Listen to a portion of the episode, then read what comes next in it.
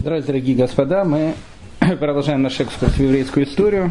Давайте продолжим наш разговор про время, когда сон стал явью на какой-то короткий срок, всего лишь один год и 10 месяцев. И произошло это в отдельно взятом городе, в короне Галилеи, городе героя Сват. И было связано это изменение реальности с человеком, которого звали Рафиска Клури Ашкенази, Ариза или Ария Кадош. Давайте начнем наш э, сегодняшний разговор э, с некой истории, которая, я думаю, будет эпиграфом к нашему сегодняшнему уроку. И я думаю, что в этой истории находится некий ключ к загадке этого человека, потому что человек, он остается загадкой по сегодняшний день. Он был загадкой при своей жизни, загадкой остается сейчас. Мы, безусловно, эту загадку с вами не сможем раскрыть и поймем, почему не сможем раскрыть, я думаю, в конце урока. Но хотя бы какое-то направление, какой-то ключик, может быть, получим. Э, любой человек, который когда-либо э, побывал в любой синагоге мира, и начиная от таких э, городов-миллионников, как Житомир, заканчивая там Папуа Новой Гвинеи, если там существует синагога, каждую пятницу перед началом субботу происходит такая церемония, которая называется Кабалат Шаббат. Кабалат Шаббат – это такая красивая церемония, когда читаются определенные Теилим, определенные псалмы. Потом поется известный гимн Лехадади, который написал Равшлом Аль-Кабец, о котором мы с вами говорили на прошлом уроке. И после этого идет молитва Мариф, и, в общем, как бы так происходит э, начало шаббата.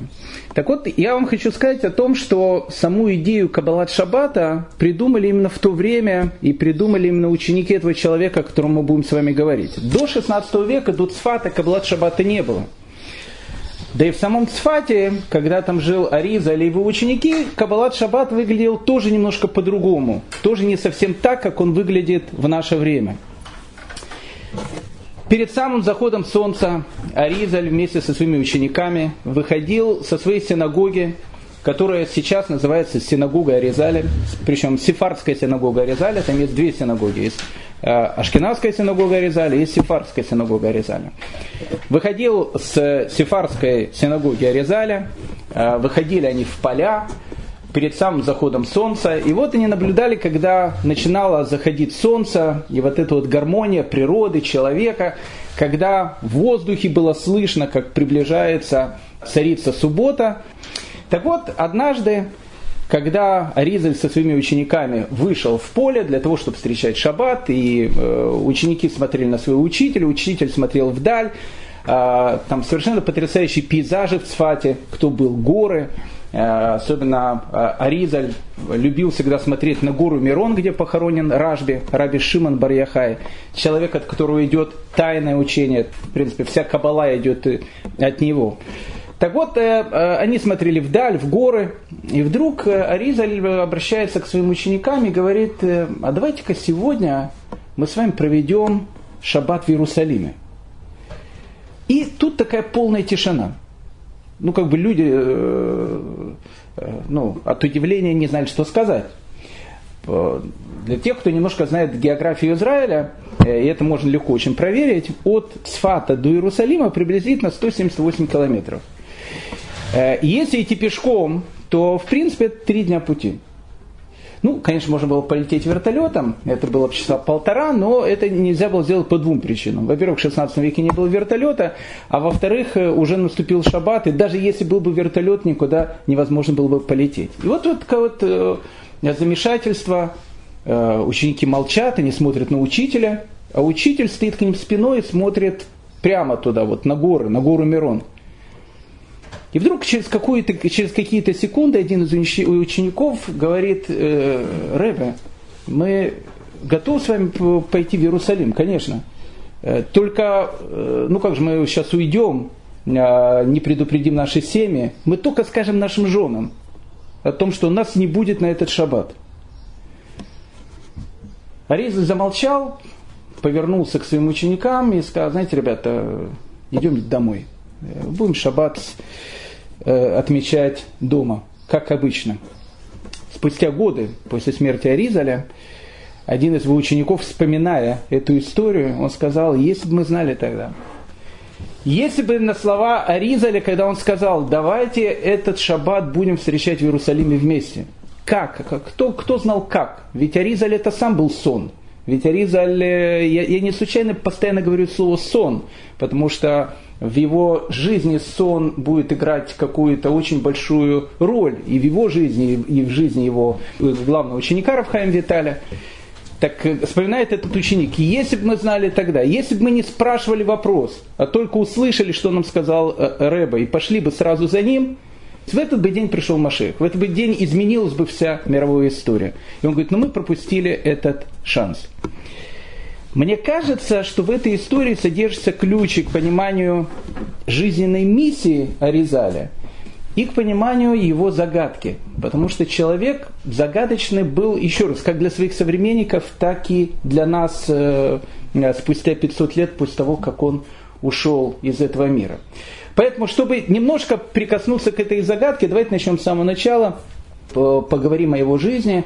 И может быть, может быть, нам удастся на сегодняшнем нашем уроке немножко приоткрыть для себя э, секрет этого необычного человека.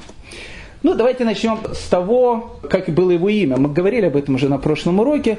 Раф Исхак Лурия э, Ашкенази. Лурия, э, старая э, ашкенадская фамилия. Э, на уроке по фамилиям мы говорили о том, что фамилия Лурия, Лурье, одна из самых старинных таких ашкенадских фамилий. Теперь, Ашкенази это не фамилия, это больше, наверное, такая кличка, хотя евреи не дают клички, ну, как бы прозвище о том, что он пришел из ашкенадских э, каких-то краев, потому что э, город Сфат это был город абсолютно сефардский, там ашкеназов в те времена практически не было. Э, Ицхак Лурия Ашкенази. С этим все понятно. Сокращенно Ари или еще Аризаль. Вот тут вот начинаются уже загадки. Даже в самом имени начинается загадка. Возьмем слово Ари, как его зовут. Ну, все знают о том, что евреи любят сокращения. Они сокращают все, что угодно. КПСС, который был, это, понятно, не еврейская э, придумка, но вот понятие все сократить, все, что только можно, это, это чисто еврейское изобретение. У нас все а, раввины, они все сокращенные. Маршак, Раши, Рамбам, а, Рамбан, ну, кто, кто угодно. Это, это все не фамилия, это все не имена, это все сокращение. Поэтому Ари или Аризаль это тоже сокращение, потому что его имя мы уже поняли, как оно звучит. Что такое Ари? Буква «Р», она понятна. «Р» – это Раби. Понятно.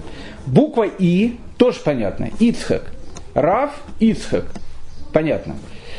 Дальше идет «Заль». Буква «З» – это «Зихрано». «Л» – «Ливраха». «Зихрано Ливраха» – благословена память.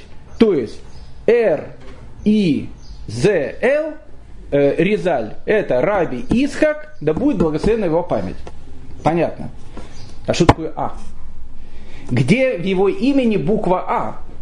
Ну, есть предположение, ну, такая вот, есть, есть предположение физиков, есть предположение лириков. А, физики, которые смотрят так очень рационалистически на все эти вещи, они говорят, что буква А – это его кличка, Ашкенази. Ашкенази Раби Ицхак. Но это очень странно. Мы не увидели ни одного нашего э, мудреца, у которого бы, ну как бы, э, место его происхождения, оно бы входило в его имя. Поэтому, по одной точке зрения, А это Ашкенази, Раби Ицхак. По другой точке зрения, которые говорили ученики Раби Ицхак Лурия Ашкенази, и которая э, существует, буква А происходит от слова Хаэлуки. Гаэлуки Раби Ицкак. Больше у нас так никого не называли. Гаэлуки Раби Ицкак это божественный Раби Ицхак.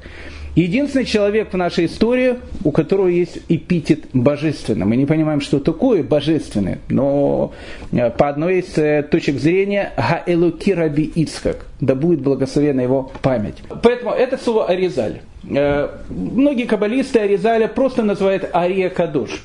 Арии, кроме сокращения, оно еще похоже на имя Арье. Арье это лев. Лев, он э, играет огромную какую-то э, роль вообще в, еврейской символике, поэтому Ари Акадош можно перевести как священный лев. Как бы там ни было, уже в имени Аризаль содержится большая э, загадка.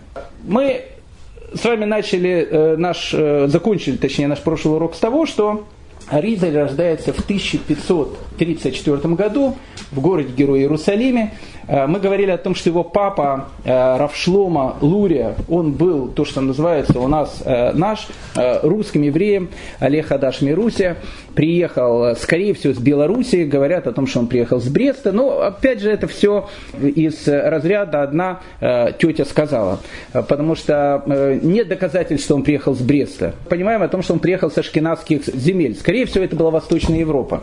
Но есть какая-то точка зрения, что он приехал с Бреста, и давайте будем считать, э, для нас будет более приятно, э, что у Аризаля были белорусские корни. Так вот, его папа по приезде в Иерусалим он был, видимо, молодым человеком, женится на девушке из рода Францис. Э, мы с вами говорили о том, что в те времена редко упоминаются имена женщин, поэтому мы не знаем, как звали жену Рамбама, не знаем, как же звали жену Рамбана и других великих людей. Не, не было принято упоминать имена жен. Поэтому мы знаем ее фамилию, Францис. Это очень древний э, испанский такой род. Э, она, безусловно, была сефарская еврейка, то есть ее родители, они бежали в свое время из Испании. Э, и вот э, мы с вами говорили, что на протяжении многого времени, долгих лет у них не было детей. И однажды э, Равшлома Лурия, папа Аризаля, он э, удостоился тому, что ему явился Илья пророк, Илья Гуанави в синагоге, сказал, что ровно через 9 э, месяцев у тебя родится ребенок, и этого ребенка нужно будет назвать именем Исхак, и у этого ребенка будет большое будущее. Так начинается история Ари, но в принципе так начинается история практически всех очень больших людей. А, как бы там ни было, мы знаем, что Аризаль, Рафиска Клурия Ашкеназия, рождается в Иерусалиме. В Иерусалиме он живет до 8 лет. Что известно об Аризале до 8 лет? Ну, известно о том, что, э, ну, так говорят, о том, что он был Илуем. Илуя это такой гений Торы. То есть, ну, как бы мы, мы очень часто говорим э, слово гений, но просто в Цфате 16 века концентрация гениев на один э, квадратный километр была настолько большая, что я не знаю еще периода истории, когда бы на такой маленькой площади жило бы такое огромное количество гениальных людей. Вот Аризаль, он действительно был гением во всем, уже 8 лет, э, все подчеркивали его какие-то э, какие совершенно э, потрясающие возможности и способности. Когда ему было 8 лет, умирает его отец. И его мама решает перебраться в Египет. Не просто потому, что там захотелось там на курортах поотдыхать и так дальше. Просто она была одна в Иерусалиме, все ее родственники жили в Египте. И в Каире жил ее брат, которого звали Раф Мардекай Францис. Он был человеком очень богатым, э, он был человеком, который занимался откупом налогов. Ну, то есть э, в переводе на э, современный язык он был начальником Одесской таможни. Должность очень такая хорошая, и поэтому Раф Мардыхай Францис был человеком, еще раз, очень богатым, очень состоятельным, очень праведным, и, конечно же, его сестра, когда она овдовела, она вместе со своим э, восьмилетним сыном, она перебирается в Египет. Так Аризаль оказался в Египте. Мардыхай Францис, Раф Мардыхай Францис, он занялся воспитанием маленького мальчика, маленького гения. Он ему дал, надо отдать должное, самых лучших учеников. Он не занимался в простой школе, и даже не в государственной, и даже не в частной. Он, он занимался с великими учителями. А его учителем был главный раввин Египта, это Радбас, и Раф э, Бицалель Ашкенази, э, человек, который прославился своим гениальным произведением Шита Микубецит, который очень известно до сегодняшнего дня. Э, то есть, скажем так, если переводить это на русский язык, маленький мальчик, он в школе не занимался, а занимался вместе с главными раввинами России. То есть, один урок ему давал Раф Берлазар, второй ему давал Раф Пинхас Гольдшмидт, э, третий там Раф Шаевич. И, в общем, как бы, ну, э, образование у него было, одним словом, э, очень-очень хорошее.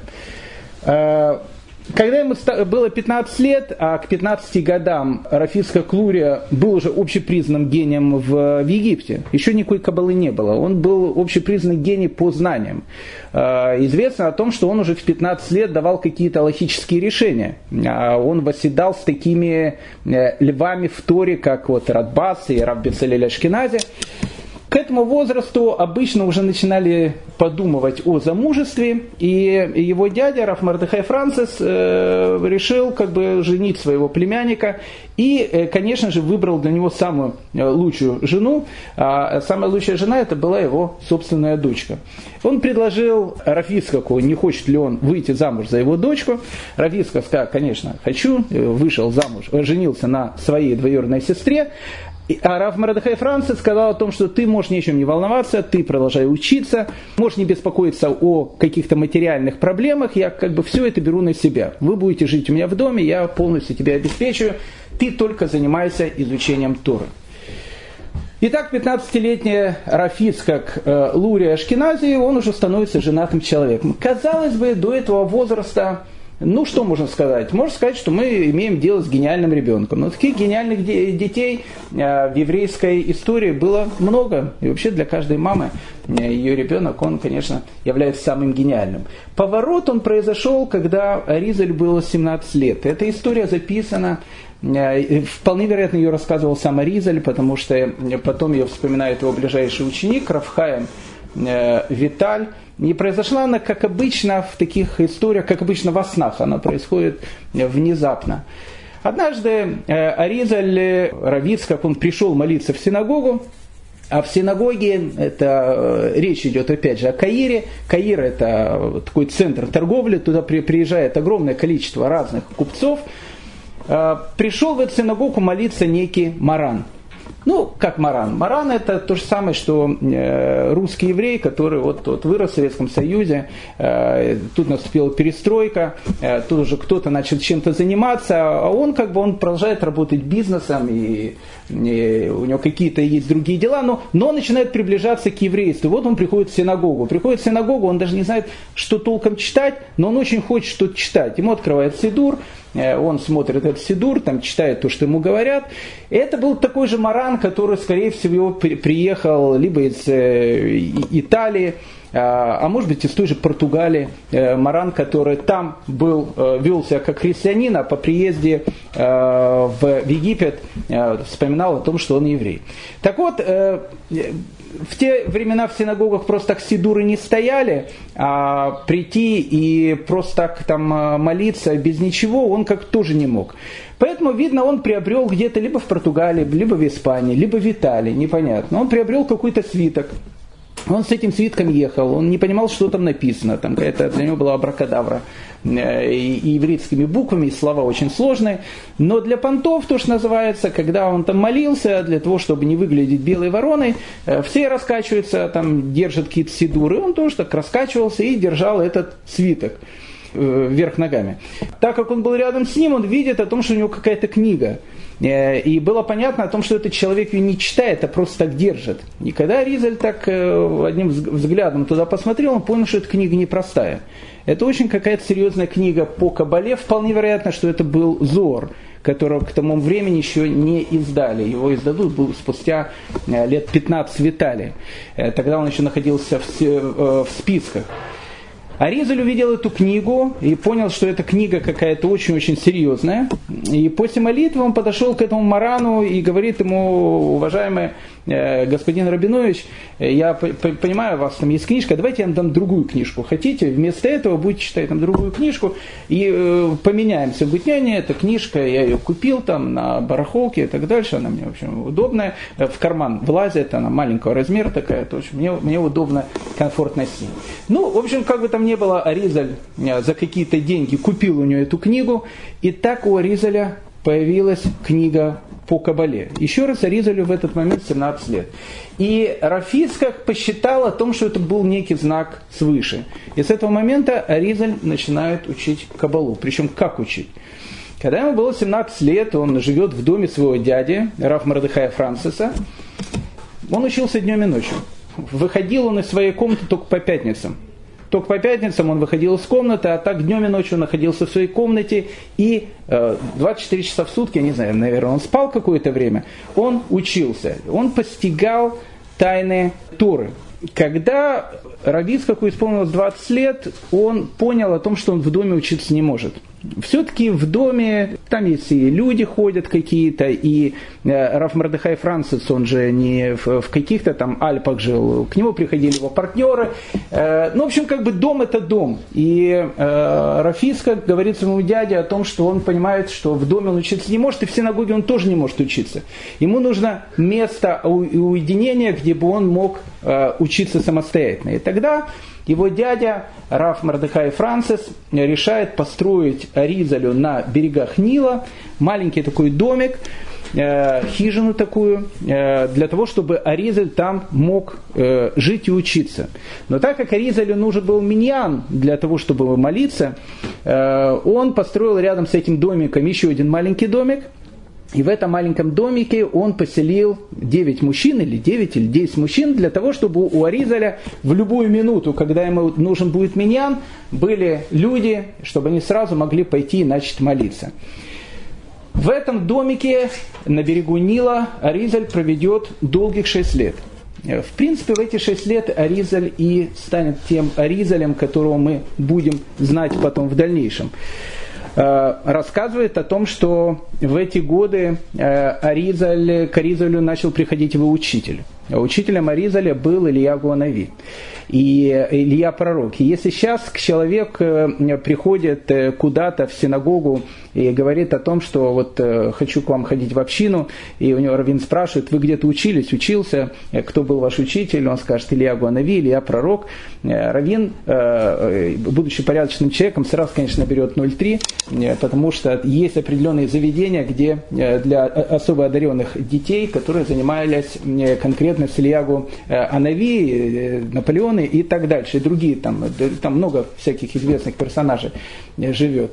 А, в случае с Аризалем это была правда, потому что, э, опять же, все, что мы говорим, оно относится к какой-то реальности. Мы не рассказываем сейчас сказки и легенды. Аризаль действительно занимался с Ильей Пророком, э, с Илья Гуанави. И Илья Гуанави, он в его жизни э, будет играть очень большую роль Э, шесть лет он его обучал тайной Торе, и в принципе после этих лет Аризаль уже перестал быть обычным среднестатистическим человеком. Мы сейчас это увидим. Когда Аризалю было приблизительно 36 лет, Илья Гуанави сказал ему фразу о том, что он должен вместе со своей семьей оставить Египет и переехать в землю Израиля. Что тебе в нечистой земле египетской? Иди в Цфат, святой город, дни твоей жизни сочтены, а там найдешь ты человека по имени Раби Хаим Виталь, который станет твоим духовным наследником, знай, что у него великая душа, и что в прошлой жизни он был твоим учителем, и ты многому учился у него в Торе. Поэтому немедли и срочно уходи туда. Итак, э, Аризаль получил некое задание, совершенно непонятное задание. Он должен идти в землю Израиля. Он должен идти в город Сфат. Он должен найти человека, которого он никогда не видел, которого зовут Хаим Виталь. Э, для того, чтобы те знания, э, которые имеет он, он передал ему. Потому что Рафхаим Виталь будет именно тем человеком, через которого можно будет передавать эти знания. В 1570 году 36-летний э, Аризаль вместе со своей семьей приезжает в город Сфат. Его там мало кто знал. В Сфате жили такие, такие зубры. Э, Рафьосиф Коро, ему 82 года. Э, Рафмуиш Альших, великие люди, о которых мы говорили. То есть мы говорили, что в Сфате на один квадратный километр количество гениев зашкаливало. Ну, приехал еще один гений. Там гениев было много. А сразу по приезду в Цфат, он э, купил, купил или арендовал маленькую лавочку. Эта лавочка, она еще э, сыграет определенную э, роль в его судьбе. Маленькую лавочку, в которую он продавал козью и овечью, и овечью шерсть. Мы говорили с вами о том, что в те времена Цфат был городом, который занимался текстилем. И практически сразу же Аризаль вступил в тайный такой кружок по изучению кабалы, кабалы который возглавлял человек – которого звали Раф Маше Кардавера. Раф Маше Кардавера, мы с ним были уже знакомы. Э, когда в свое время Раф э, Яков Бейраф в 1538 году решил возобновить институт смехи и дал смеху нескольким своим учителям, ученикам, в частности Рафьосиф Каро, он дает э, смеху и Раф Маше Кардавера. Раф Маше Кардавера тогда было 18 лет. То есть можно понять о том, что 18-летний Раф Маше Кардавера был достоин того, чтобы Раф Яков Бейраф посчитал его одним из мудрейших людей своего поколения – Раф Маше Кардавера – это человек, который, в принципе, для нас открывает Кабалу. Он был человеком очень-очень плодовитым и оставил после себя огромное количество страниц. Он оставил после себя книги. Хочу обратить ваше внимание, что Аризаль после себя не оставил ничего, ни строчки. Все, что есть у Аризаля, это еще одна тайна. И мы будем с вами говорить о том, как это э, стало явью. Но в отличие от Аризаля, Раф Маше Картавера писал, причем писал очень много. Во времена Раф Маше Кардавера он видел, что существовала такая же проблема, которую видел и Раф Йосиф Каро. Почему Раф Йосиф Каро написал Шульханарух? Мы говорили с вами и Бейт Ясеф, люди начали с разных стран приезжать в Турцию. Э, у всех были какие-то свои э, обычаи, какие-то свои традиции. И нужно было составить общую книгу, по которой с точки зрения еврейского законодательства пойдут абсолютно все. У Раф Маше Кардавера была точно такая же проблема, но она была связана с тайной Торой, с Кабалой. Дело в том, что до э, Рамбана, а тут очень важная вот такая вот точка, до Рамбана, до 13 века, с передачей Тайной Торы как будто не было никаких проблем. Ну что значит не было никаких проблем? Тайная Тора, то, что сейчас называется Кабала – ее не учили в центрах Кабалы, как это делают сейчас многие. Она была уделом посвященных. То есть посвященные передавал посвященному, учитель передавал ученику, и для того, чтобы не посвященный, не дай бог, э, что-то не прочел и неправильно понял, и не влез туда, куда власть не надо, потому что Кабала, в принципе, это э, штука такая великая, но, но опасная. Это, знаете, как трансформаторная будка, на ней э, нарисован череп с костями, и написано «не власть, иначе может током долбануть». Поэтому ей занимались э, такие посвященные, и учитель передавал ученику какие-то знания, э, никогда ничего не записывали. То есть не было книг, как таковых книг по Кабале. Ну, а может быть, они были, там, Сефер Яцера, Зор, э, но они передавались, опять же, в списках, они никогда не печатались, их невозможно было достать, и любые открытия в Кабале всегда записывались языком некого шифра. Э, шифр понять было практически невозможно, то есть это были какие-то ивритские слова, и для того, чтобы понять о том, что в одном предложении написано 55 каких-то понятий, человек должен был иметь ключ. Для того, чтобы он имел ключ, ему учитель должен был передать этот ключ. Так вот, до времена Рамбана, до 13 века, передача тайной Торы, она шла как бы совершенно нормально, и не было с этих никаких проблем. Проблема началась после Рамбана. Появились новые плеяда мудрецов, которая стала писать свои интерпретации на древних мудрецов. И иногда между ними э, возникали некие противоречия. То есть после Рамбана э, появилась какая-то часть мудрецов, которая уже не совсем правильно понимала этот шифр, трактовала ее по-своему, и начали появляться какие-то совершенно э, разные объяснения одних и тех же понятий. Э, Рафмаше Кардавера понял, что если сейчас не записать тайную Тору, не записать ее так, чтобы сказать, что вот это вот является действительно тайной Торой, а это какие-то вещи, которые являются более поздними интерпретациями, которые в принципе не являются истиной, для этого нужно было проделать э, огромную титаническую работу. И Раф э, Машек Радавера делает эту работу. Э, это были многие тысячи страниц его рукописи, которая потом войдет под именем Э, книги Пардес Риманим. Ну, Пардес Риманим, само название книги уже очень каббалистическое. Пардес э, эм, э, сад, Риманим гранатовый, гранатовый сад. Пардес Риманим. Вначале в этой книге он сгруппировал весь материал по, по кабале до Рамбама.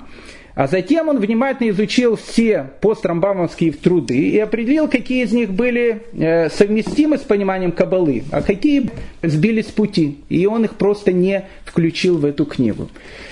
интересная вещь такая уже после смерти Раф Машер Кардавера, Рамака. В Италии был такой человек, его звали Рафминахем Азария Испана. Он был человеком, который, в принципе, распространял кабалу в Италии. И, в принципе, через него кабала, она вообще начала, э, учение Аризаля, Рафмаша Кардавера, начала ходить по Европе. Так, э, э, когда умер э, Рамак э, Рафмаше Кардавера, его этот огромный труд, он не был опубликован, он был в рукописях. И Раф Минахем Азари Испана, он был богатым очень человеком, он вел переговоры с вдовой Раф Маше Кардавера о том, чтобы она ему продала э, труды своего великого мужа. И она ему продала все его э, листы, весь его архив.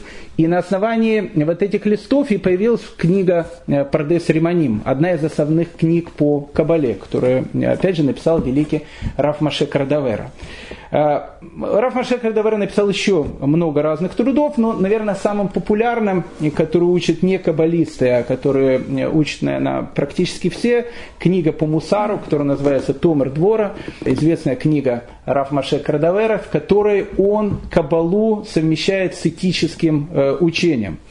Ну, Раф Маше Кардавера был гениальным человеком, еще раз у него был свой кружок, э, кружок посвященных, и Аризаль э, приезжает в Сфат, он становится как бы частью этого кружка. В 1570 году Рафмаше Кардавера было 48 лет, и он чувствовал о том, что э, дни его на земле, они сочтены, он умер внезапно, практически скоропостижно, но он ощущал о том, что он э, должен уйти в этот год, и однажды во время своего занятия он сказал своим ученикам о том, что его заменит некий новый человек, э, который будет давать совершенно какой-то новый метод толкования э, кабалы, э, его ученики должны будут привыкнуть к этому методу.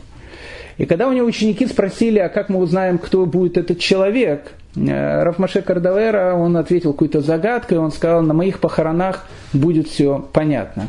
В принципе, с этого и начинается история Резали. 23 Тамуза 1570 года Рафмаше Кардавера умирает, ему 48 лет, и его э, собираются хоронить на старом Сфатском кладбище. Ну, сейчас оно старое, тогда оно было относительно, наверное, новое. Э, и вот на похороны Рафмаше Кардавера э, пришло огромное количество людей, пришли евреи, не евреи, его ученики и вообще люди, которые его знали. Человек в еврейском мире был очень известным. Идет эта большая траурная процессия, э, люди плачут, вырыли могилу уже, где должны хоронить Рафмаше Кардавера. Среди присутствующих находится Аризаль также. И вот, когда Рафмаше Кардавера должны класть в могилу, вдруг Ариза не для того, чтобы обратить на себя внимание, а просто как э, крик о том, что он видит, что происходит что-то э, страшное. Он говорит, что вы делаете? Разве вы не видите, что огненный столб, он находится на другом местом? Вы его хороните не там, где надо хоронить. Тут траурная процессия прервалась, все обернулись в сторону Аризаля, говорят, что ты сказал? Он говорит, огненный столб, неужели вы не видите? Над телом Рафмаше Кардавера есть огненный столб. Он отошел от него, и он находится в другом месте. Вы его хороните не там, где его нужно похоронить. Э, там были большие мудрецы с Фата, и они сказали, послушайте, что э, говорит этот человек из Египта. И Рафмаше Кардавера похоронили в том месте, которое указал Резаль. И, в принципе, для учеников Рафмаше Кардавера, э, для которых было сказано о том, что будущим их руководителем будет тот человек, который раскроется на похоронах, э, было понятно, кто э, будет человеком, который возглавит ту группу, которую вел Рафмаше Кардавера. Тогда же на похоронах Аризаль, он сказал такой эпсет, траурную речь, посвященную смерти Рафмаше Кардавер. Она записана, э, и она замечательная. Написано в книге Дворим, говорит Аризаль, если будет на человеке грех, за который его приговорят к смерти, и он будет умершвен, то повесит его на дереве. Я трактую это всех так – если абсолютно безгрешный человек, приговоренный небесным судом к смерти, при отсутствии явных на то оснований, будет все же лишен жизни, свяжи его гибель с древом познанием добра и зла. Так, вкусив его плоды, Адам и Хава навлекли смерть на всех людей. Если бы Адам не вкусила древо познания, праведники могли бы жить вечно. Что же касается нашего дорогого учителя, Раф Маше Кардавера, то собственных грехов у него не было никогда. Умереть ему пришлось и из-за все того же первородного греха, принесшего в наш мир смерть.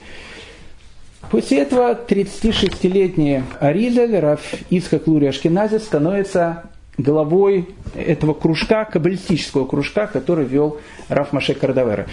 И сразу же э, стало понятно о том, что речь идет с каким-то ну, совершенно неординарным человеком.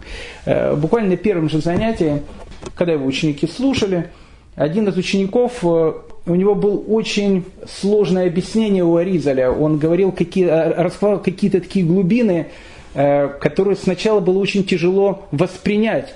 Его начали сначала записывать. Ризаль сказал о том, что первое правило для его учеников – ни единое слово, которое он говорит, никогда не должно быть записано.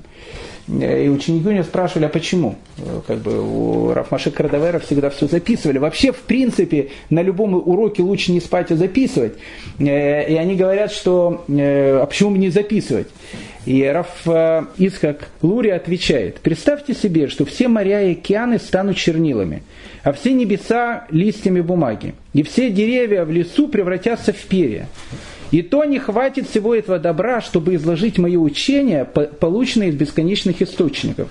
Как только я собираюсь начать объяснять вам одну из тайн Торы, сразу перехватывает у меня дыхание от огромного потока информации, захлестывающих мои мысли, и я выискиваю маленький канал, по которому смогу провести хоть тоненькую струйку, которой вы сможете утолить жажду. Так поет младенца из бутылочки. Осторожно, чтобы он, не дай бог, не захлебнулся. А если бы я вам давал по много, то вы не получили бы ничего. Итак, Аризаль говорит о том, что э, то, о чем он говорит, записывать нельзя. И это уже было само по себе необычно и странно. Так вот, на первом же уроке, э, который проводит э, Аризаль, один из учеников, э, ну как бы записывать нельзя, но вопрос-то задавать можно – он тянул руку, э, и Аризаль говорит, э, что ты хочешь, Квадрав, уважаемый Равин, у меня к вам вопрос. Он говорит, знаешь что, давай так, э, вопрос после окончания урока. Ну, после окончания урока, значит, после окончания урока. Урок заканчивается, и тут Аризаль смотрит на него и говорит, а теперь я отвечу на твой вопрос. Он повторяет тот вопрос, который должен был задать ученик, и ученик, совершенно обалдевший, встает и говорит, что это действительно был его вопрос. И потом Аризаль говорит, что не тратит много времени, э, пойди, пожалуйста, в Гдове э, Раф Маше Кардавера, возьми у нее в списке трудов ее мужа и на такой-то такой странице, такой-то такой-то строчке там написан ответ на твой вопрос. Пошел, понятно, не э, только один ученик, а пошли все. И когда действительно вдоваров Маше Кардавера дала им посмотреть на архив мужа, они действительно обнаружили на каком-то листе, на какой-то строчке, действительно ответ на тот вопрос, который задавал этот ученик. Сразу было понятно о том, что учитель человек, которому известно практически все – Э, впоследствии э, его э, ближайший ученик Рафхаим Виталь будет вспоминать про своего учителя. Мой учитель был полон Торы до краев, подобно гранату, заполненную зернышками. Ему было открыто тайное устройство мироздания и божественного управления Вселенной. Подобно пророку он обладал широким спектром сверхчувствительных восприятий. Ему было известно все деяния людей и в прошлом, и в будущем. Он мог читать мысли людей, прежде чем они воплощались. Он знал все, что происходит в данный момент в любой точке земного шара. Он был сведущ в перепитиях реинкарнации и знал, какая душа впервые явилась в этот мир, а какая побывала уже в нем в других перевоплощениях. Все это поражающее разум явления я видел своими глазами, как и все мы, его ученики. Итак, Аризаль, э, который приходит с Фат, у которого были знания, э, ну, которые бы сейчас, наверное, назвали бы какие-то экстрасенсорными и так дальше, хотя к Аризалю это не имеет никакого отношения.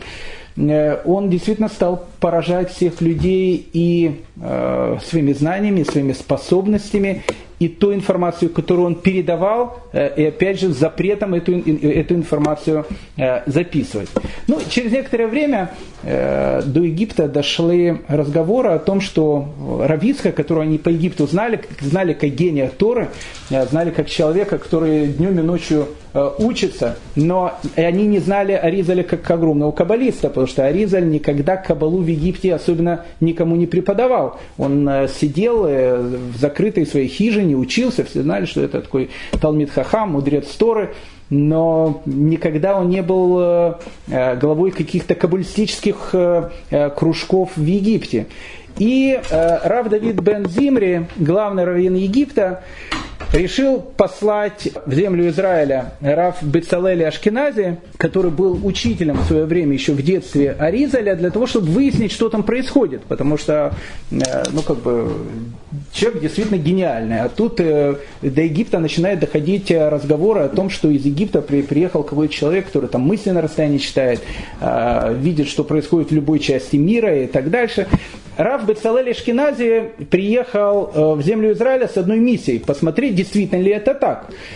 Э, Раф э, Бецалель Ашкенази решил не открываться, не показывать о том, что он приехал из Египта, он решил тихонько прийти на занятия к Аризарю, сесть где-то там в конце того места, где он преподавал, чтобы послушать действительно, что он преподает. Когда он э, пришел в то место, где преподавал Аризаль, он вдруг э, увидел Рав Давида Зимри, главного раввина Египта.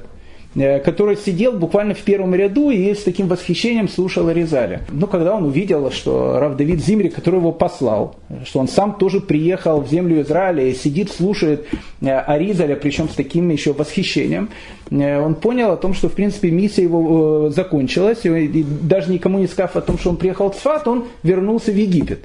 А по возвращении в Египет он вдруг очень удивился, когда узнал о том, что Рав Давид Зимри никуда вообще из Египта не уезжал когда он подошел к своему учителю Равдавид Бензибри и сказал о том, что э, Рэбе, я как бы увидел вас в первом ряду, вы с восхищением там слушали Аризаля, и я понял о том, что мне надо уезжать, он говорит, я никуда из Египта не уезжал.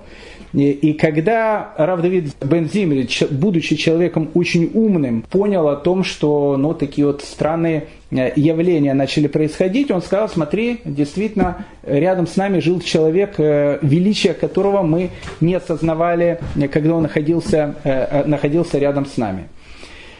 Вообще, уроки, которые читал Аризаль, они уже поражали э, даже тем, как они проходили. Обычно уроки читают как? Там, в синагоге, в каком-то лекту, э, лектором зале и так дальше. Э, Аризаль все свои уроки, которые он читал, он читал исключительно на природе. Он шел в поля, он шел в леса, он шел в горы, когда была такая вот э, э, необыкновенная красота природы, полная тишина, было слышно только пение птиц. Он сажал своих учеников и начинал раскрывать им все тайны Торы, которые он должен был им раскрыть. Но главная функция Э, приезда Аризаля э, в Цфат, она заключалась в том, что все, что он говорил, он должен был передать одному единственному человеку. Он даже знал, как этого человека звали. Он должен был передать Рафхайму Виталя. А Рафхайма Виталя э, в тот момент в Сфате не было. И однажды во время одного из своих занятий Аризаль спросила, почему же среди вас нет Рафхайма Виталя, который был в свое время тоже одним из учеников Рав Маше Кардавера. Ему сказали, что он уехал в Дамаск, хотя он вообще родом был из Сфата, он уехал в Дамаск и живет сейчас там. Равхайм Виталь. Равхайм Виталь, он будет вторым э, главным героем нашего повествования. Равхайм Виталь по э, прозвищу Калабрис. Калабрис э, это итальянское слово Калабрия, местность, откуда пришли его предки, его папа Рафьосиф. Э, он был человеком, который бежал из Испании, они бежали в Италию, и э, он жил в Калабрии. Потом они переехали в Цфат, и Рафхайм Виталь, он уже э, рождается в Цфате. Но вот это вот прозвище Рафхайм Виталь Калабрис, оно у него сохранилось на всю жизнь. Рафхайм Виталь с детства тоже обладал какими-то совершенно необычными способностями. Когда он был маленький мальчик, а он учился и у Раф Маше Альшиха, и у Раф Маше Кардавера, Раф Йосиф Каро, однажды встретив его и услышав, как он отвечает урок, он сказал Раф Маше Альшиху о том, что обрати внимание на этого мальчика, этот мальчик имеет совершенно какие-то необычные способности. И обрати внимание на его учебу. Когда он был маленький мальчиком, один каббалист в Цфате даже ему сказал, если пойдешь по пути зла, то не будет в мире грешника хуже тебя. А если изберешь добро, то станешь самым большим праведником в целом поколении. Так что э, Рафхайм Виталь уже до встречи с Аризалем был человеком очень грамотным, он уже был раввином, большой буквы, он жил в Цфате, потом он уехал в Дамаск, у него была жена, э, скорее всего, эта жена умерла, либо он с ней развелся, непонятно, э, потому что это потом тоже сыграет определенную роль в его э, дальнейшей жизни. Как бы там ни было, Раф Хайм Виталь был в Дамаске, а Аризаль, который запрещал записывать то, что он давал, а должен был всю информацию передавать Рафхайму Виталю, был в Цфате.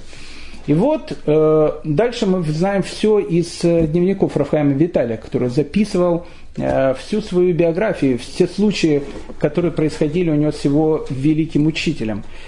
Рафхайм Виталь пишет о том, что однажды, находясь в Дамаске, ему приснился сон.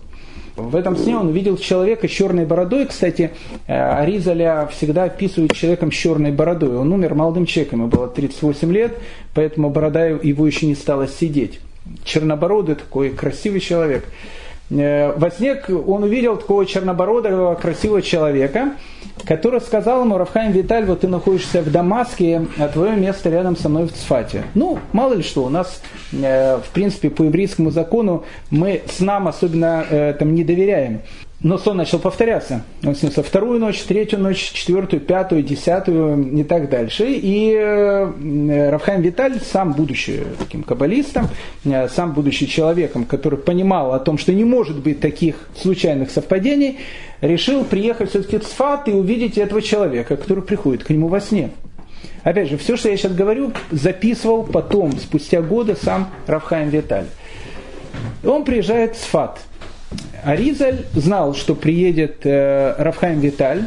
За день до его приезда он сказал своим ученикам, завтра он должен приехать. Никто не знал, о чем он и говорит, кто должен приехать.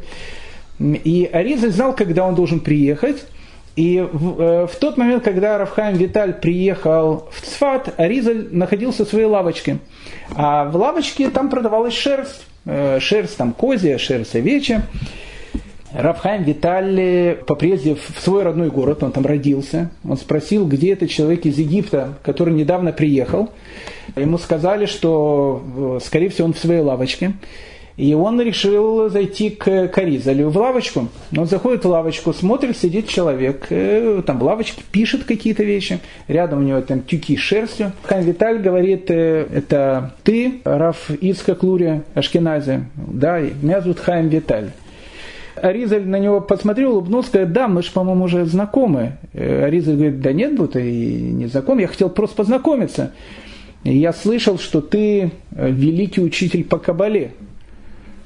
Аризаль говорит, кто я? Да нет, я все больше, знаешь, э, по бизнесу. Я больше понимаю вот в шерсти.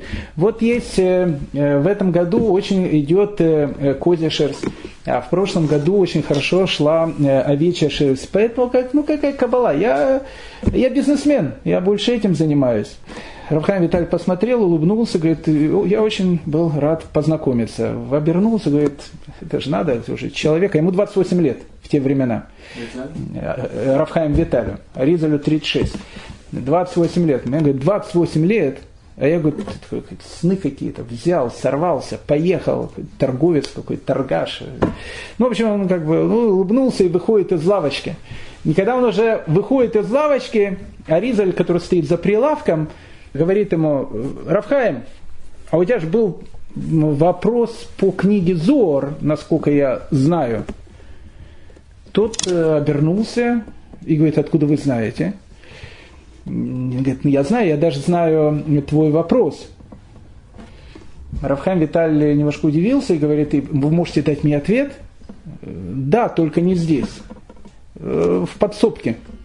Давай зайдем в подсобку, там лучшее место, где я могу дать тебе ответ. Ну, Рафхайм Виталий удивился, они заходят в подсобку, там лежат эти тюки с шерстью. И Аризаль ему говорит, садись. Он садится, и вдруг Аризаль озвучивает его вопрос и начинает давать ему ответ.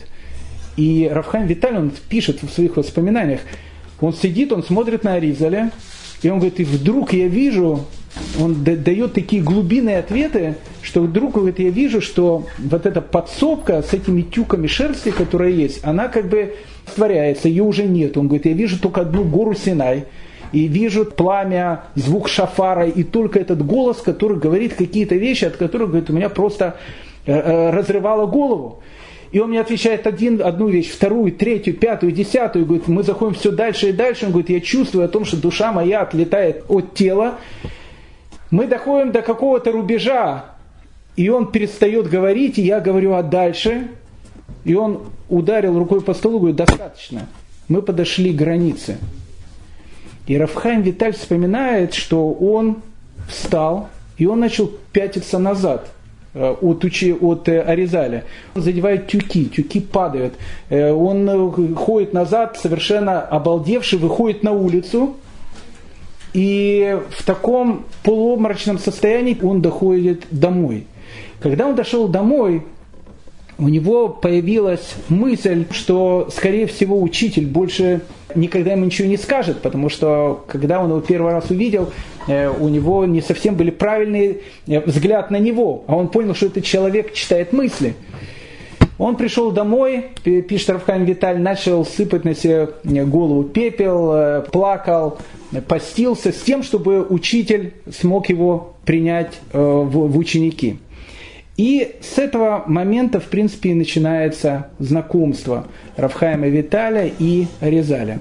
Аризаль э, сразу ему озвучил правила игры, потому что Равхайм Виталь через некоторое время спросил, а почему именно я?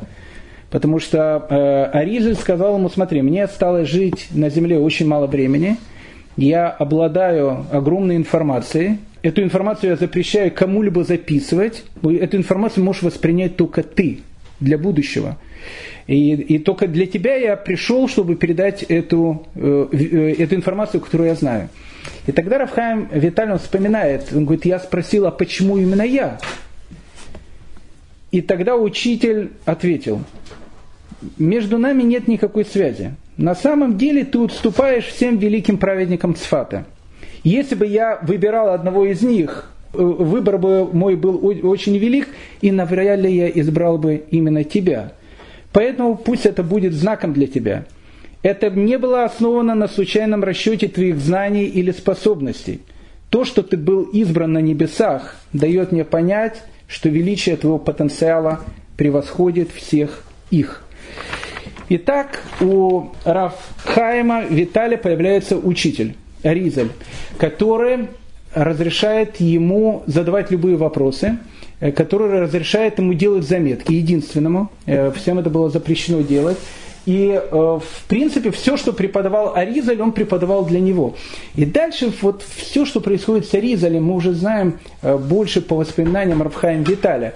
Он вспоминает о том, что когда они только, только начали учиться Э, Аризаль э, давал огромное количество информации, потому что действительно э, рассказывали однажды один из его ближайших учеников, Авраам бен Леви, он рассказывал, что однажды он зашел к Аризалю и видел, что Аризаль дремал. И когда он дремал, он как бы губы у него шевелились. Было видно, что он даже во сне что-то читает и что-то учит. И когда Аризаль проснулся, а он опять же дремал какие-то минуты, то Авраам Олеви, он у него спрашивает, учитель, я вижу, что ты во сне тоже учишься, а что ты сейчас учил? Он говорит, Авраам, знаешь, мне трудно тебе объяснить то, что я сейчас учил. Он говорит, ну хотя бы немножко. Э, ты понимаешь, говорит, когда я закрываю глаза, я сразу попадаю в, в небесные ешивы.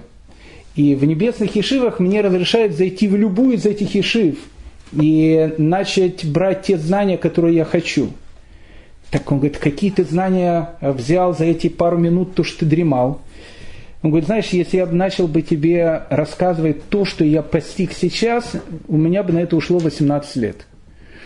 То есть знания Ризаля, они были настолько огромные, настолько титанические, что человеческий разум, в принципе, не мог их воспринять. Равхайм Виталий, он вспоминает, что через какое-то время, а были они знакомы всего лишь один год, 10 месяцев, жизнь Ризаля в Цфате, он вдруг, он вдруг понял о том, что он не может, возне, не может воспринимать ту информацию, которую дает э, Аризаль. И он подошел к учителю и говорит, что учитель, я, ну как бы у меня память есть, но такой объем информации мне очень тяжело запомнить. И тогда Ризаль ему сказал, что нам надо тогда с тобой поехать в Тверью. И вот потом э, Рафхайм Виталь э, вспоминает эту поездку в Тверь. Они приехали в Тверью. Тверия тогда еще, значит, тогда практически в руинах лежала. Э, единственное, что там было, там была известная могила Раби Мэра Баланеса, она и сейчас там есть. И, и какая-то разрушенная синагога, непонятно о какой разрушенной синагоге идет речь. Они подошли к озеру Кенерет, там были лодки, Аризаль арендовал какую-то лодку, сказал э, Равхайму Виталию сесть в нее, они сели, и он говорит, давай поплывем, покатаемся э, на лодочке.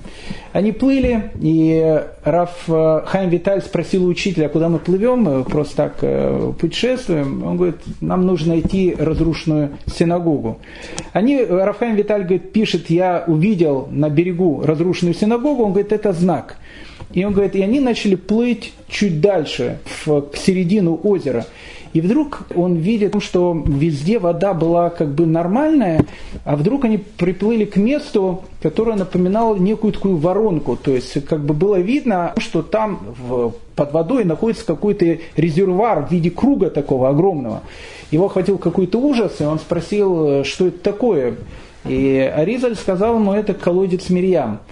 Тот колодец Мирьям, который находился в пустыне – Э, дело в том, что когда евреи были в пустыне, воды не было, э, где бы они ни находились, э, всегда их сопровождал колодец. Этот колодец назывался колодец Мирьям. И когда евреи вышли из пустыни, пришли в землю Израиля, была такая вот легенда, говорили о том, что колодец Мирьям был спрятан в озеро Кенерет. И вот он говорит, мы подплываем к этому месту, он говорит, это колодец Мирьям, зачерпни воду. И Рафхайм Виталь взял кружку, зачерпнул там воду, выпей эту воду. Он выпил, и он говорит, и с этого момента у меня память стала такая, что я стал запоминать все те вещи, которые мне давал учитель. Их э, э, общее какое-то знакомство, оно было настолько необычное, что но вообще все было необычно. Жизнь Аризаля была необычная. Еще раз, она совершенно не подходила ни, ни под какие рамки. Однажды Рафхайм Виталь, он спросил у своего учителя, что у него есть какая-то странная такая способность, понятная. Если он проходит мимо места казни, там, где когда-то казнили человека, ему вдруг становится очень плохо, и он теряет сознание. И он говорит, я не могу объяснить, почему. У меня это говорит, с детства Э, такая вещь. А тогда казни, они в принципе были постоянно, в любом месте, э, чуть что сразу там э, кого-то могли голову отрезать, четвертовать и так дальше. И тогда ему Аризаль говорит о том, что это не случайно. Это не случайно, потому что в прошлой своей жизни ты был человеком, которого звали Раби Акива. У тебя реинкарнация души Раби Акивы. Кстати, реинкарнация – это тема Аризаля. Э, он будет видеть, кто был реинкарнацией кого. Так вот, говорит, в твоей прошлой жизни ты был Раби Акивой. Раби Акива, его последние минуты жизни, это была страшная казнь, когда его казнили римляне. И так как это были последние минуты твоей той жизни, то в этой жизни у тебя, когда ты видишь место казни, у тебя такая реакция. Кстати, это очень интересно, потому что по учению э, Аризаля будет видно о том, что если у человека в его жизни есть какая-то вещь, которая, ну вот, кажется ему неординарной, то, скорее всего, она связана с его прошлыми перевоплощениями. Он говорит, что Раби Акива, он был женат на Рахеле. Рахель это была как бы жена, которая из Раби Акивы сделала Раби Акиву. Так ему тогда сказал Аризаль о том, что твоя первая жена, которая у тебя была, э, поэтому вы с ней расстались, потому что это была не твоя вторая половина. А вторую половину ты вскоре встретишь, и эта женщина, она будет перевоплощением души э, Рахели, жены Раби Акивы. и у вас, говорит, родится очень и очень необычный сын. И когда сын Рафхайма Виталия Равшмуль вспоминал это, он, он говорил, это была моя мама. Э, и вот он, он как раз и э, в Шара Гильгулим описывает вот эту, вот, э, эту историю, которая, которая произошла, и те слова, которые сказал Аризаль. Интересно, Аризаль, он часто мог читать у человека то, что ему, у него написано на лбу. Он говорил, что на лбу человека иногда написаны буквы. Кстати, русское понятие, да у тебя на лбу все написано, в принципе, плюс-минус, наверное, идет именно отсюда. Однажды, э, когда э, он встретил Рафхайма Виталия, который пришел к нему на урок, он посмотрел ему на лоб, говорит, я вижу, что когда тебе было три года, ты ударил свою маму. Он говорит, я уж не помню об этом. Говорит, может, не помнишь, на лбу у тебя написано. Однажды, когда Рафхайм пришел к своему учителю, он это все записывал, он ему говорит, я вижу на твоем лбу, что через пару минут ты э, нарушишь закон кашрута, и очень серьезно нарушишь. Рафхайм Виталий говорит, я нарушу, как я как бы всегда только бадас кушаю, э, как я, как я могу нарушить? Он говорит, ну, наверное, тот хлеб, который ты собираешься кушать, э, именно ты и нарушишь. Он говорит, как хлеб э, выпечен в Мариной роще, в Хабаде, там очень кашрут, и все очень хорошее. И Аризаль говорит, дай мне эту буханку хлеба. Он взял этот хлеб, разломал ее, и увидел в том месте, когда он разломал хлеб, он увидел там муравья. И Рафхайм Виталь э, потом уже, вспоминая все эти вещи, он говорит, сначала это были удивления, а потом мы перестали удивляться тому, что нам говорил учитель. Однажды э, Рафхайм Виталь, опять же, вспоминает, э, он пришел э, на урок, и ему учитель говорит, что у тебя на лбу написано «Готовьте трон для царя Хискиягу». Рафхайм Виталь сказал, а при чем тут царь Хискиягу? Царь Хискиягу и вправду великий еврейский царь, жил он в 8 веке до новой эры. Э, совершенно непонятно, при чем тут был он. Он говорит, а у тебя реинкарнация души э, царя Хискиягу. До того, как ты был Раби Акивой, ты был царем Хискиягу. Поэтому, говорит, запомни это. И потом, спустя уже многие годы, когда Рафхайм Виталь э, уедет с Фаты в Иерусалим, он будет жить в Иерусалиме. Э, еще раз, пройдут многие годы. Однажды, живя в Иерусалиме, мэр Иерусалима, Паша, которого звали Абу Саид, он решил то, что э, для жителей Иерусалима нужно, раскры... Э, нужно сделать так, чтобы было побольше воды. А дело в том, что кто вообще бывал в Иерусалиме, одна из таких э, аттракционов, на которых всех, э, всех водят, она находится в городе Вир-Давиде, в городе Давида. Это специальные такие туннели царя Хискиягу. Э, для детей это полный такой кайф, я уверен, что многие ходили, почти километр ходишь под землей, по воде. В свое время, когда царь Хискиягу ожидал то, что ассирийский царь Санхириф завоюет Иерусалим, он решил источник воды, источника Гихон э, взять, забрать из открытой местности по трубам, чтобы они приходили в сам Иерусалим, для того, что если будет осада, чтобы у жителей Иерусалима было э, что пить. Это, конечно, инженерная работа была совершенно невероятная, э, потому что прорыли практически, там, по-моему, более километра под землей в скале. И причем с двух сторон эту скалу долбили, и они встретились практически в одной точке. Это было невероятно. То есть там современные современные инженеры не могут понять, как вообще, как вообще все это происходило. Так вот, э, Абу Саиф, э, опять же, тоже вспоминает Рафхайм Виталь, Паша Иерусалима спустя многие годы вызвал к себе Рафхайма Виталия, говорит, я знаю, что ты человек, обладающий такими необычными способностями. Мы знаем о том, что где-то там в недрах горы находится древний источник. Нам надо, чтобы этот древний источник был открыт для того, чтобы жители Иерусалима э, могли пить эту воду. Э, Рахам Виталь, как-то у него были какие-то свои планы э, по, этой, по этим вещам, и он решил, из Иерусалима надо убегать, иначе открывать он не хотел этот источник, а если бы не открыл бы, его просто убили. И э, э, он, э, он убегает при помощи той вещи, которая будет потом называться Кабале Сон Кфицата Дерех. Кфицата Дерех – это вещь, которая на, на современном языке будет переводиться телепортация. Э, у Рафхайма Виталия было несколько э, таких случаев, э, у больших каббалистов они знали секреты этих вещей, и он очутился в Дамаске. Это он описывает, опять же, в своих воспоминаниях. И он говорит, этой, этой же ночью, когда я очутился в Дамаске, ко мне пришел ночью Аризаль и говорит, почему ты не раскрыл ему место этого источника? И он говорит, я не хотел пользоваться кабалой для того, чтобы открывать ему тайны. Он говорит, а как ты из Иерусалима очутился в Дамаске? Ты же на вертолете прилетел? И тогда ему а, Аризаль сказал, что на самом деле э, имя Абу Саиф, э, этого паша, слово Саиф, оно э, напоминает ивритское слово меч, и на арабском Саиф это меч. Абу Саиф это сын меча. А человек, говорит, который хотел завоевать Иерусалим, и когда царь Хискиягу делал туннель, его звали Санхириф. А в слове Санхириф есть тоже слово херев.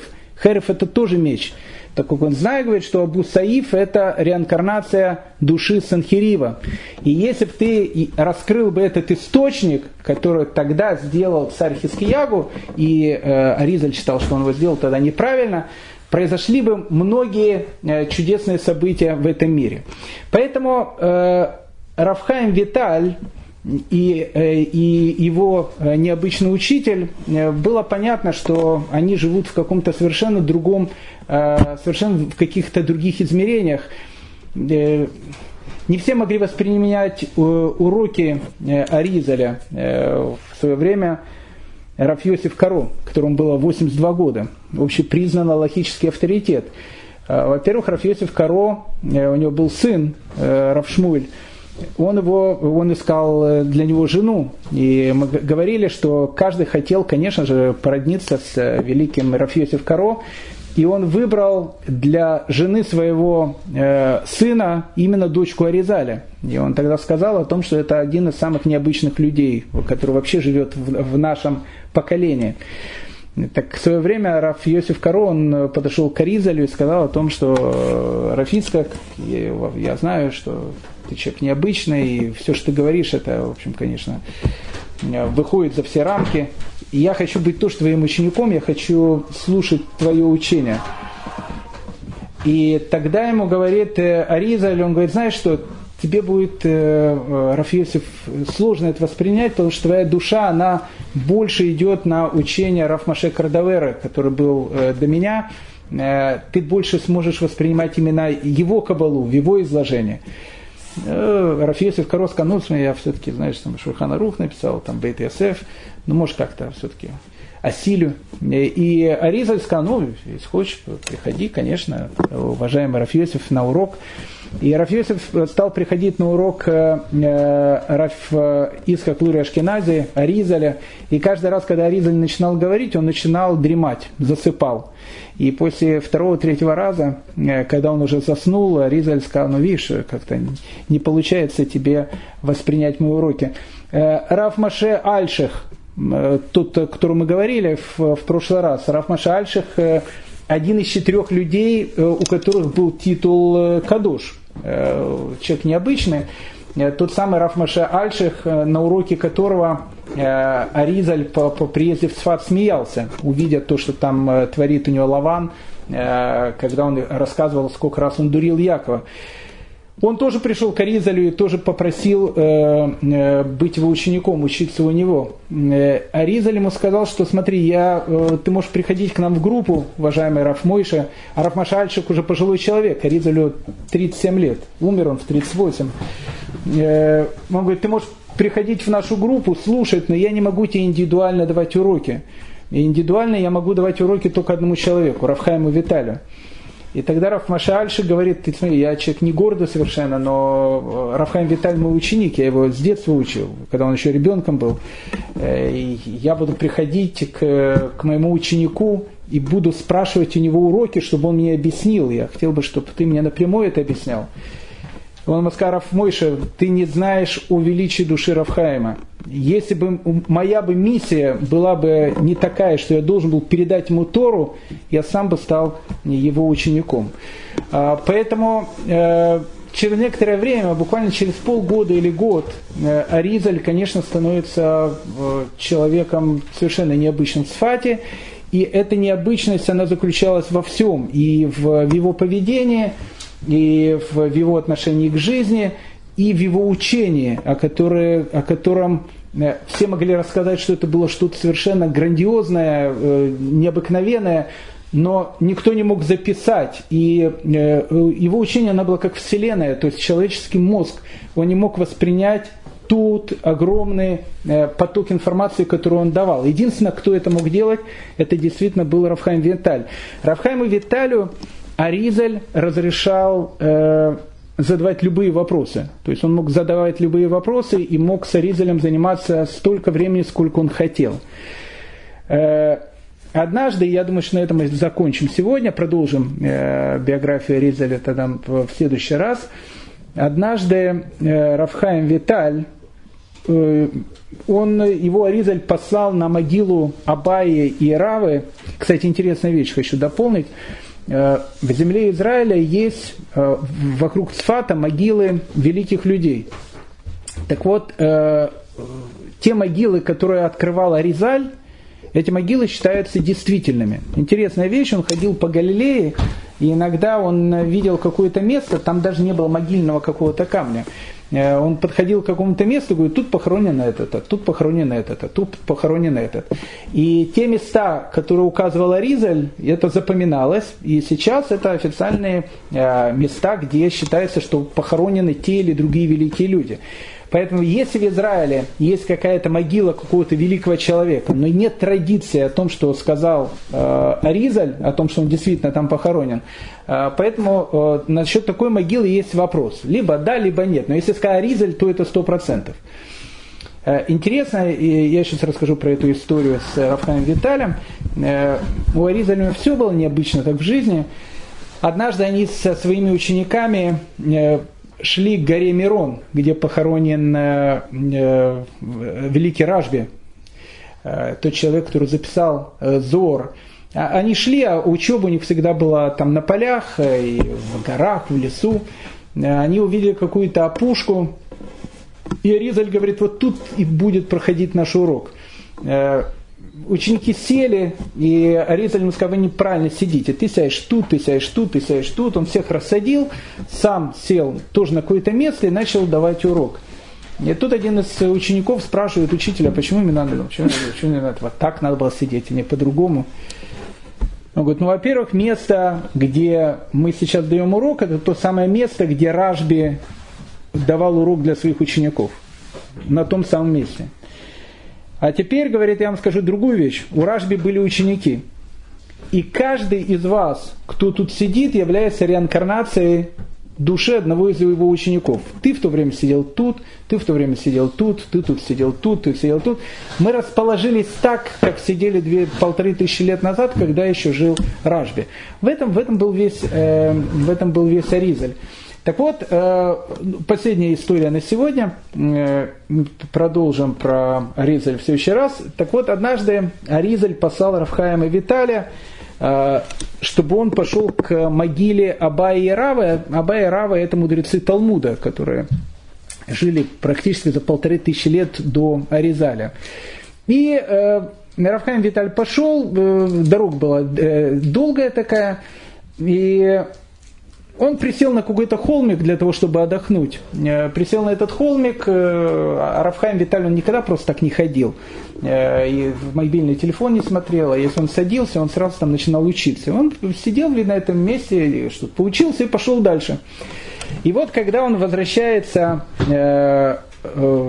приходит к учителю, Аризаль вдруг перед ним встает и говорит «Шолом Алейхим» ну, как бы, добро пожаловать. Это была немножко странная э, такая форма, потому что учитель никогда перед учеником не вставал, и такое вот приветствие, э, ну, как бы, уважительное, то есть Аризаль э, с ним здоровался так, как будто зашел его учитель, а не ученик. И Рафхайм Виталий, он немножко смутился и спросил, а в, в чем, в принципе, это дело, что, что такое, что вот учитель меня так воспринимает. Он говорит, ну, во-первых, я не тебя поприветствовал, а приветствовал Бнаягу бен Ягаяду. А Бнаягу бен Ягаяда был э, начальником, э, скажем так, телохранителей царя Шламо, царя Соломона, ни много ни мало. И сам он был очень большим каббалистом, и жил он практически за две с половиной тысячи лет до Аризаля. Он говорит, а почему тут Бнаягу Бен Ягоягда, я же э, вообще, какое имею отношение к нему? Он говорит, просто когда ты шел к Абае Рави, видно, ты присел на место, где похоронен он, Э, видно, там учился, и душа этого человека, она теперь сопровождает тебя всю твою дорогу. Поэтому, говорит, я встал не перед тобой, я встал именно перед ним. Э, и, кстати, благодаря этому была открыта э, могила Бнаягу Бан Ягаяда. И вообще у Аризаля, на этом точно сегодня заканчиваем, вообще у Аризаля способность вот видеть такие вещи, она была потрясающей. Он считал о том, что если человек делает какое-то доброе дело, то его сопровождает весь день душа человека, который был ну, таким большим специалистом в этих добрых делах.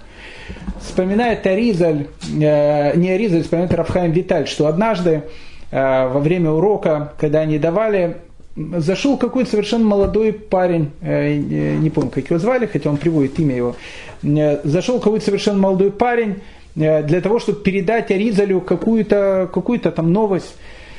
И когда он зашел, Аризаль тоже встал и тоже ему сказал «Шолом алейхим, шолом алейхим», начал вот так э, приветствовать, и э, как будто зашел какой-то огромный человек.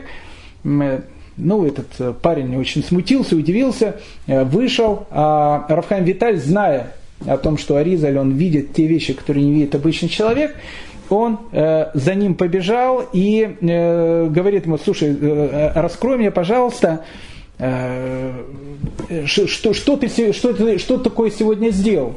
Он говорит, да ничего я не делал сегодня, ну как, просто я шел сюда, э, там, знаете, у нас э, на какой-то улице, там, э, третья улица строителей, там, не дай бог, был пожар, и там одна семья, евреи, у них там все сгорело, и они там сидели, и у хозяина э, у главы семейства даже не, не было что одеть, и он так э, стоял, и я вижу, что он плакал о том, что он даже не может в синагогу пойти, одежда сгорела. И он говорит, ну я э, тот плащ, который был у меня, я дал ему, пришел домой, я делал субботнюю одежду, ну что, как бы помог человеку. Тот его поблагодарил, приходит к Аризалю и говорит, скажите, пожалуйста, учитель, а почему ты перед ним э, ну, там, встал и так его приветствовал? Он говорит, ну, во-первых, я приветствовал не его, я приветствовал Рафпинхас бен Яира, который вошел вместе с ним. Он говорит, а почему Рафпинхас бен Яир? Потому что Рафпинхас бен Яир, когда видел бедного человека, он всегда готов был все, что у него есть, отдать ему. Видно, говорит, этот молодой человек сделал сегодня то, что делал он. И поэтому Рафпинхас бен Яир целый день сопровождает его. Это э, Аризаль, э, это Рафиска Клурия Ашкенази, но это все как бы была одна большая такая э, присказка. А, потому что сама сказка и самое интересное, э, то, что есть, оно, конечно, будет начинаться э, в последнем годе жизни Аризаля. Э, и в передаче той информации, которая, которую Аризаль передавал Рафхаем Виталю, и как эта информация перешла к нам. Поэтому я думаю, что об этом мы уже поговорим с вами в следующей, на следующей нашей серии. Всем большое спасибо за внимание.